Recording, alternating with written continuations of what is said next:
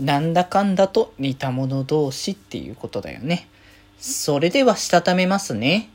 今日もさよならだより。はーい、どうも、皆さん、こんばんは、デジェジでございます。はい、この番組は、今日という日に、さよならという気持ちを込め、聞いてくださる皆様にお手紙を綴るように、僕、デジェジがお話ししていきたいと思います。はーい。ということでですね、今日は、えー、ラブライブスーパースターの第2期ですね。えー、こちらのお話ししていきましょうというところで、え、ー、と、第4話のね、科学室の2人ということで、まあ、あの、まあ、前回まででね、こう、いろいろとね、こう、新しいリアルというか、6人になってからのリアルの再スタートみたいな感じまあ、きなこ加わってっていうところも含めて、まあ、新キャラのライバルも出てきてっていう感じで、まあ、一つ物語が展開してきた感じですけれども、もうこっからはまたね、新キャラ追加のお話って感じで、まあ、今回はタイトルにある通り、えっ、ー、と、若菜式と、えー、米目メイですね、の、えー、まあ、幼馴染なのかなって思ってたんですけど、なんか結構そこまであの古くから知り合いじゃないって感じな表現中学になってから、あの、知り合った関係性っていうことらしいっていうので、へえ、そうだったんだって、なんか、思、前からなんかずっと、あの、仲良しでっていう印象だったから、なんか、キャラ説明的なやつ。あ、だから、あ、そうだったんだって思ったんですけど、まあ、そんなね、こう、二人が、まあ、というかそのメイが、こう、やっぱスクールアイドル大好きで、すごい追っかけてるのを、こう、四季が見ていて、で、入らなくていいのっていうのを結構、あの、前、前押し出したんだけど、メイ自身は自分はそんな、あの合わないからみたいな感じで、っていう話が出てて、まあ、で、そんな中で、あの、リエラはリエラの中で、まあ、そのね、こう、二人が入るっていう話も含めてどうしようかっていうところもあるんだけど、その、部長をそもそも、あの、スクールアイドルのね、こう、部活の部長を決めてなかったっていう話で、まあ、そういえばそうだったって話ですよね。まあ、確かに、あの、部長誰ですっていうのを確かに明言もしてなかったし、リエラはなんかこう、気づいたら人数増えてたみたいな感じ。最初は本当にクークーちゃんに誘われた流れで、あの、かのんちゃんがそのまま行って、で、そこから、まあ、次第に人数が少しずつ少しずつ増えてってっていう、まあそういう形だったから、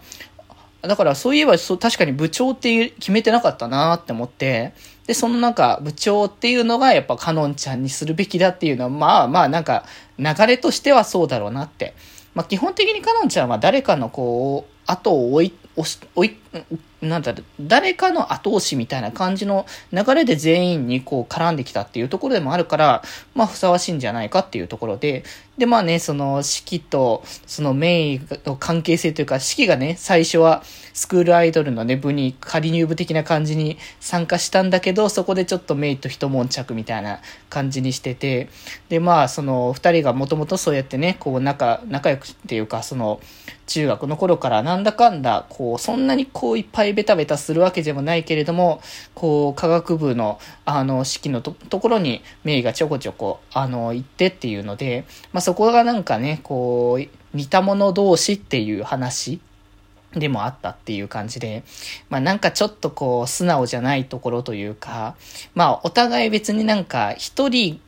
でいるのがあんまりこう、いう、なんだ、強気になっちゃって、一人でいるけれ、いるっていう時も多いかもしれないけど、でもそれはなんか寂しさの裏返しだったりとか、本当になんか素直になれない、こう、お互いなんかちょっとツンとした感じ。だからなんか、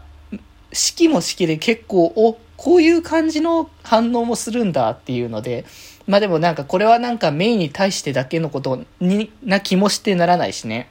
だからなんか、こう、まあ、メインを見てて、メインの、こう、一緒にやりたいみたいな気持ちもこう見てたスクールアイドルやったんだろうけど、この先またその、式がよりそのスクールアイドルに好きになったりとか、そのメイとの関係性だったりとか、その辺も含めてどんな風になるのか、あ楽しみだなと思ったけど、やはりこの、こう、幼馴染というか、こう、仲良しのこう、二人の関係性っていうのは尊いなっていうのはね、感じれたので、いや、美味しいなと思い 美味しいって言い方もあれですけど、良きでしたなって形でしたね。ここからはね、あの、7人えー、っと、何年じゃんか。え ?8 人だよね。8人となった、えー、リエラっていう形で、まあ、次回ね、第5話が、もうなんか、前は前は何かしらなんかモブかなみたいなちょっと個性の強めなモブみたいな扱いを、こう出ている夏美のなんかこう、お金にまつわった感じの話が来るらしいというところなので、まあ確かに毎回なんかバイトでなんか出てるみたいな、何、なんかそこまでお金お金に執着する理由が何なのかっていうのが気になるのでね、次回以降楽しみにしたいかなと思っております。ということで今日はこんなところで、それではまた明日バイバーイ